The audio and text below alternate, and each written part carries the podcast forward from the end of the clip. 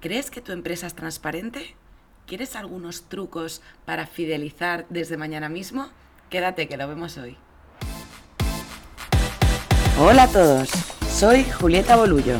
Bienvenidos a Defecto Wow, el podcast sobre marketing enfocado a la experiencia de cliente, donde hablaremos de forma clara con expertos en la materia y clientes como tú que quieran contar su historia. ¿Y el tuyo qué fue? ¿Un efecto wow o defecto wow? ¡Arrancamos! Hola a todos, hoy tenemos con nosotros a Pablo Herreros, un fenómeno de la comunicación que estuvo muchísimos años con, su agencia y llegó un momento pues que se independizó, digamos, y ahora ayuda a profesionales y emprendedores a vender gracias a la ética y a la emoción, a vender más. O sea, vamos, no puede estar más relacionado con la experiencia del cliente. Es un tío estupendo, yo lo conozco hace muchos años y lo he escuchado en muchas conferencias y, últimamente no para, así que creo que es un honor tenerte hoy con nosotros. Pablo, ¿qué tal? ¿Cómo estás? Hola Julieta, feliz, encantadísimo, mil gracias. Os voy a contar una anécdota muy rápido, que sabéis que a mí en este podcast, como son cortitos, me gusta ir al grano pero yo empecé a mm, interesarme por la experiencia de cliente. Bueno, creo que estaba interesada hace mucho tiempo, pero de forma consciente cuando leí un libro de Pablo que os lo recomiendo 100% y no es porque esté delante. ¡Bah! Buenísimo, buenísimo. Yo lo he leído varias veces. se llama mm, Sé transparente y te lloverán clientes. Eh, es un título ahí potente, pero, pero tiene, tiene un contenido de verdad que a mí me, hay gente que dice, no, esos libros que te cambian la vida, ¿no? Pues de un día para otro. Pues no eso, pero sí que es verdad que me hizo entender un poco hacia dónde yo quería enfocar mi trayectoria profesional y la verdad es que es un libro maravilloso. Qué guay. Mil gracias. Nada, Pablo. Podemos empezar por una pregunta que puede parecer em, un poco tópica y un, poco eh, de perogrullo, pero te quería decir, ¿por qué crees tú que siendo transparente, siguiendo con ética, la experiencia de cliente va a mejorar. Es decir, mm, ¿qué, es para ti ser transparente? ¿no? Porque que siendo transparente vamos a mejorar la experiencia de cliente es un hecho, ¿no? Pero ¿cómo podemos ser más transparentes o cómo nos puedes contarte un poco toda esta experiencia de, este tiempo?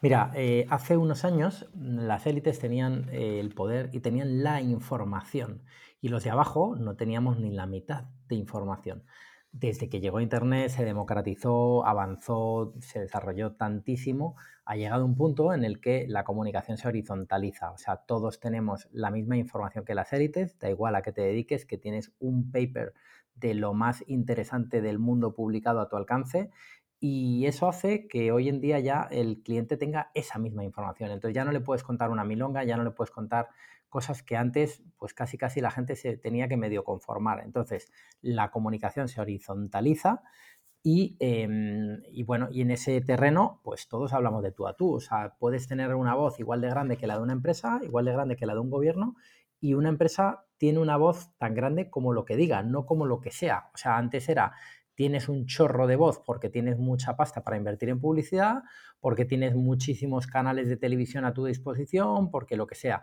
pero ahora no, ahora eh, tienes tanta difusión como interesante sea lo que digas. O sea, lo importante no es quién dice algo, sino qué es lo que se dice.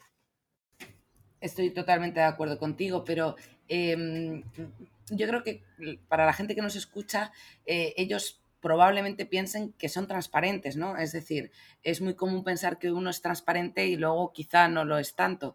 No sé si tú tienes alguna anécdota, algún ejemplo a lo largo de tu trayectoria, sin decir nombres a lo mejor, pero me gustaría escuchar cambios que tú hayas vivido cuando tú le has hecho asesoría o consultoría a alguna empresa y, uno de los tips ha sido este, cómo se han vivido esos cambios o cómo han notado ellos como empresa o como, como pyme el, ser más transparente y qué pueden hacer para serlo también. Claro, claro. A ver, aquí está, es que hay que, hay que poner el corazón en la mano y, entender que de eso va el negocio ahora. La gente quiere que, más todavía después del COVID, mm, que las empresas que, les venden algo, da igual lo que sea, un producto o un servicio, estén más preocupadas en ayudarnos que en ganar dinero. Y esa es un poco la, clave actual. Queremos marcas cálidas, marcas que se preocupen por nosotros. Y en ese preocuparse encaja la transparencia. La transparencia es que si metes la pata digas la he cagado y puedes decir la he cagado. Bueno, si, en fin, si tu perfil es gente mayor, pues no utilices ese lenguaje, pero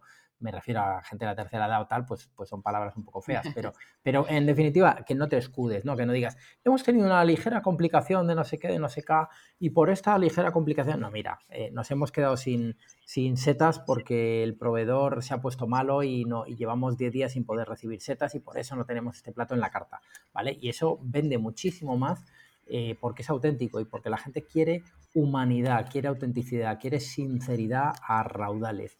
Y bueno, y esto viene también de la época de la corrupción, de que los partidos, de que las empresas, de que no sé qué, pues muchos eh, muchas organizaciones no han dicho la verdad y entonces el cliente ya está harto, quiere verdades como puños y eso comunica y conquista mil veces más. Y me pedías ejemplos. Mm, a ver, el ejemplo más claro que tengo, más rotundo y no ha sido cliente mío, y lo, lo cuento en ese libro del que hablabas, es el de Pepefon, que quizá es el mejor ejemplo de cómo la transparencia como única guía puede ser la mejor estrategia de una empresa en la que ya no hay que tener más estrategia que esa, los principios, ¿no? Y Pepefon lo que hizo fue, mm, en la época en la que eh, creció tantísimo de 0 a 500.000 clientes, desde el inicio, dirigida por Pedro Serraima, fue aplicar la ética como único vector. O sea, si algo era bueno para el cliente se hacía y si no, no se hacía. Ejemplo, le dieron la vuelta a las reclamaciones. Si un cliente protesta por un cargo que cree que es indebido, era una empresa es una empresa de telecomunicaciones, de, de móvil, de fijo y tal, un cliente protesta por un cargo que cree que no es suyo porque me, me ha bajado una factura por un roaming, pero yo estaba en la frontera con Portugal y en realidad no estaba en Portugal, lo que sea que no crees que no es tuyo, directamente te devolvían el dinero y entonces le dieron la vuelta, o sea, dijeron, mira, no tiene sentido que la carga de la, de la, presión vaya sobre el cliente en vez de sobre la compañía. A partir de ahora, si tú protestas, de momento se te devuelve el dinero. Y si en 45 días te demostramos que el cargo era cierto y era, era procedente, te volvemos a cobrar. Pero de momento te quitamos el cabreo a ti, a nosotros nos quitamos también el rollo de tener un cliente enfadado y, y ya está. Y le damos la vuelta a las reclamaciones. O sea, eso fue un, un punto, ¿no? Hicieron como eso miles de cosas, desde cuando te quedabas sin el, eh, sin el servicio, te escribían, te decían, oye, has estado tres horas sin servicio, mm, lo sentimos, espero que no te hayas enterado, pero si te has enterado como si no, si lees este correo como si no, te vamos a indemnizar con una cifra eh, un poco más simbólica, que es el 10% de la factura de este mes, que corresponde a tres, a tres días y no a tres horas, ¿no? Y para que veas que nos duele y que de verdad hacemos cosas que sean buenas para ti incluso cuando son malas para nosotros, como es perder el 10% de la facturación de todos nuestros clientes de este mes, por ejemplo. Ya, está claro, total. Ah, Yo creo que, la transparencia está muy unificada también a, la humanización de, la marca y, se habla mucho de esto, pero, pero luego yo cuando, cuando investigo me doy cuenta de que le cuesta mucho a las empresas humanizar las marcas en cuanto a la comunicación se refiere, ¿no? Para que desde el otro lado em, pues se vea que hay personas detrás y se vea esa transparencia. Quizá le cuesta menos em, a las, eh, iba a decir a las pymes, pero ni siquiera a, los autónomos que venden mm, productos que ellos realizan a mano. E, e, eso es mucho más fácil, pero como una pyme, una startup o, una empresa grande crees tú que, que puede, no del día a la mañana, pero qué puede hacer si nos están escuchando a nivel de contenido y, cualquier otra estrategia que se te ocurra para humanizar un poco la marca y, así acercarse un poco más a los usuarios.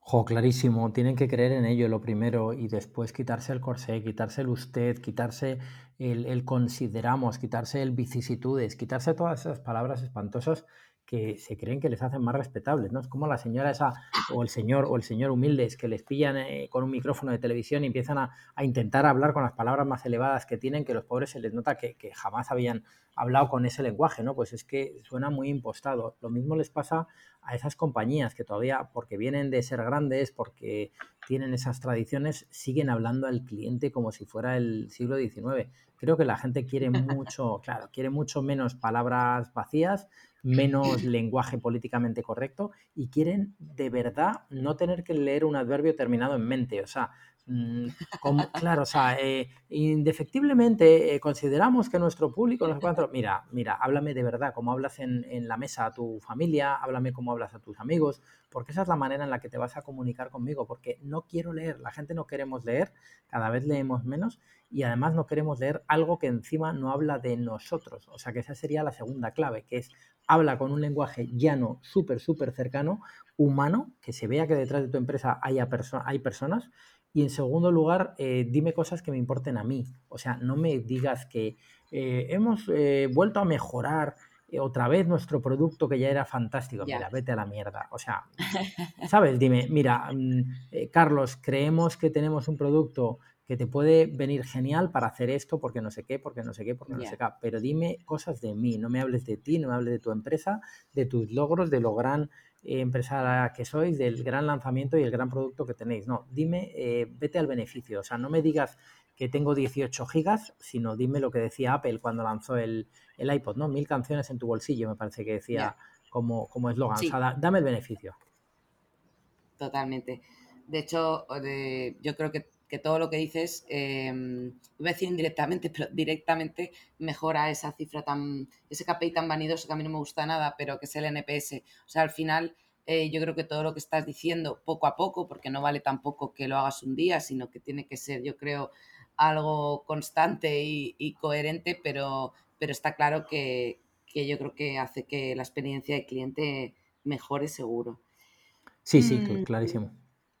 Pablo, eh, eh, tienes un curso ahora súper potente de temas de influencers sí. que también tiene un, trasfondo, o sea, porque cuando la gente habla de experiencia de cliente o, con lo que yo me he topado, es un poco sota caballo rey y, no se dan cuenta muchas veces de que de que es un, como las campañas, ¿no? Yo como soy de marketing, pues eh, esa terminología me resulta más fácil de utilizar, pero es como un 360. Al final hay muchas cosas que puedes tocar para, mejorar esa experiencia. Entonces, ¿tú crees o cómo crees quizá que, el seleccionar bien a los influencers o que trabajar con influencers puede mejorar la imagen de marca y por ende la comunicación y, la experiencia del usuario que, está viendo comunicaciones de nuestra marca? Pues a ver por dónde empiezo, porque es un tema largo, pero a ver, lo, voy a comprimir todo lo posible y si quieres me repreguntas. A ver, la clave, la, clave si pensamos en utilizar nuestros clientes, sería tratar de eh, buscar entre nuestros clientes aquellos que creemos que son influyentes, aquellos que tienen una red eh, de posibles clientes nuestros. O sea, no se trata tanto de que tengas eh, 100.000 seguidores en redes sociales, sino de que tengas eh, seguidores que pueden ser potenciales clientes de mi marca. Y eso es muy importante. A lo mejor alguien con 800 seguidores te puede mandar muchos más clientes relevantes que alguien que tiene 20.000 porque de pronto pues, pues no tiene alcance en eso que tú vendes, ¿no? O sea que la influencia es especializada y limitada. Todos somos influyentes en algo y sobre alguien, eh, pero si quieres contratar a David Bisbal, a David Bisbal para promover tu taller de neumáticos, aunque tuvieras el dinero para pagarle, no te serviría de nada, porque David, Bisbal no va a conmover a nadie, no va, no va a mover a la acción a nadie, aparte que te costaría un pastón, pero igualmente a lo mejor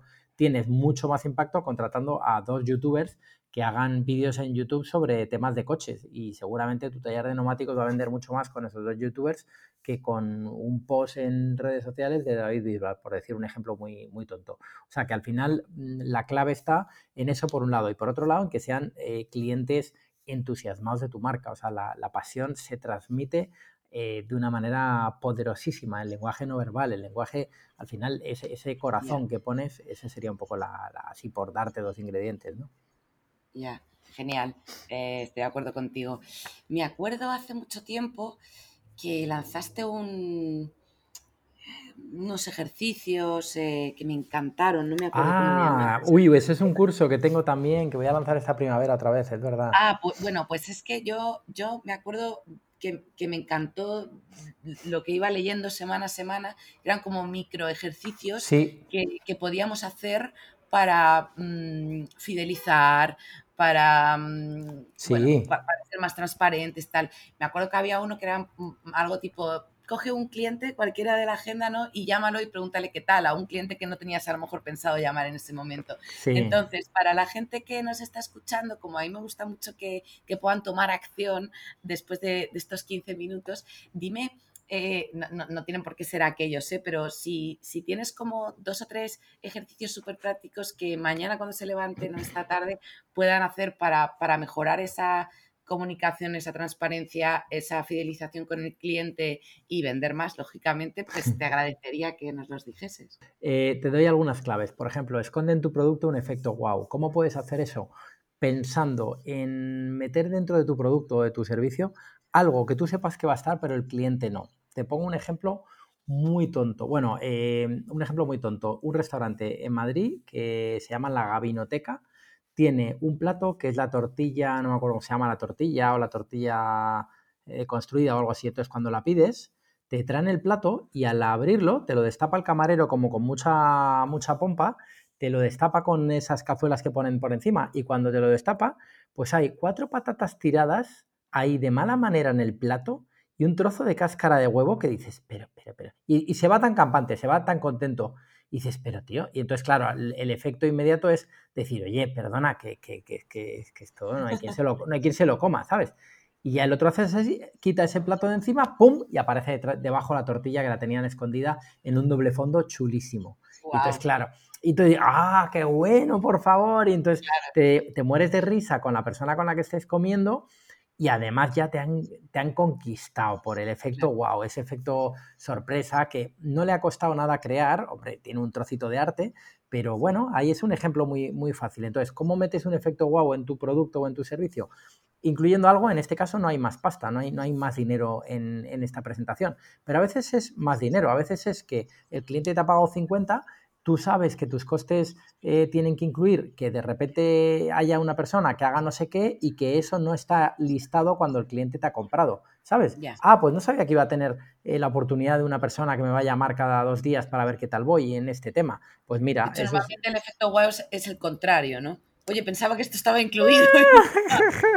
claro, sí, sí. Entonces, bueno, es, es que tú sepas que lo que te han comprado se sostiene por la oferta que das y la gente va a comprar y va a pagar por ella y no solo se sostiene, sino que dentro tienes algo escondido que vas a provocar ese asombro, esa satisfacción, ese, joe, no me lo esperaba, es mucho mejor de lo que creía. Eso puede ser un ejemplo. Otro ejemplo puede ser, eh, ¿qué más puede ser? Pues, eh, no lo sé. Otra opción puede ser mm, sorprender a un cliente cuando menos lo espera, ¿no? Eh, en un momento dado, puedes eh, sorprender a un cliente que, volviendo al ejemplo del restaurante, un cliente ha estado, tiene su teléfono porque te hizo una reserva, bueno, pues le llamas al día siguiente y tan tonto como, hola Carlos, eh, soy fulanito, el chef del restaurante donde estuviste ayer y tal, ah, sí, sí, ¿qué, ¿qué, ha pasado? ¿Me he dejado el abrigo o algo? No, no, solamente quería saber qué tal, cómo lo pasasteis y si os gustó la cena. Y esa persona se queda desarmada Dice, pero, pero bueno, qué detalle. pues mira, sí, lo pasamos genial, metal. Oye, Carlos, ¿alguna cosa que no te gustara del servicio, de la comida o algo tal? Pues mira, el, segundo plato, el filete estaba poco hecho, pero bueno, se lo dije a la camarera y me lo pasó un poco más, muy agradable, tal cual. Genial, pues nada. Oye, pues un placer, ya sabes que nos tienes aquí cuando quieras. Y la clave de esa llamada es que no le pidas nada, que no le vendas nada, que no le vuelvas a decir, eh, ¿cuándo vas a volver a venir? Porque entonces la llamada se queda en, joder, me ha llamado este tío para volver a, joder, acabo de estar hace dos días, coño, que no me llame para decirme que vaya otra vez a su restaurante. No, no, al contrario. Carlos, ha sido un gusto tenerte y nada, de verdad, muchísimas gracias por haberme atendido la llamada y aquí seguimos con pasión por volver a recibiros. Un abrazo. ¡Pum! Se acabó, pero no intentes venderle nada en esa llamada. Y ahí, de repente, le vas a sorprender tanto eh, es un ejemplo con un restaurante, llévalo a tu negocio si nos estás escuchando y, busca cuál es la manera, ¿vale? Esa sería otra, otra opción. Muy bien, yo creo que, es suficiente para empezar. Genial. Eh, Pablo, es un gusto hablar contigo. Muchas gracias. Os pondré en la descripción todos los perfiles de, Pablo para que, para que estéis atentos a todo lo que cuenta, que es, que es siempre súper interesante y súper accionable, que, que, es lo importante. Así que nada, Pablo, muchas gracias por estar aquí y a ver si nos deja la pandemia vernos pronto y tomarnos algo. Sí, y abrazarnos. Mil gracias a ti, Julieta. Ha sido un gustazo hablar contigo. Muchísimas gracias. Un beso. Un beso, hasta luego. Muchísimas gracias por escucharnos hoy. Esto no tendría ningún sentido sin ti. La idea es que vayamos aprendiendo juntos. Me encantaría que mandases tu audio a través de la web del podcast o tu texto a julieta.bolullo.com para contarnos tu experiencia como cliente, como empleado o como profesional del sector para poder ayudarnos entre todos. Un abrazo y hasta el próximo episodio.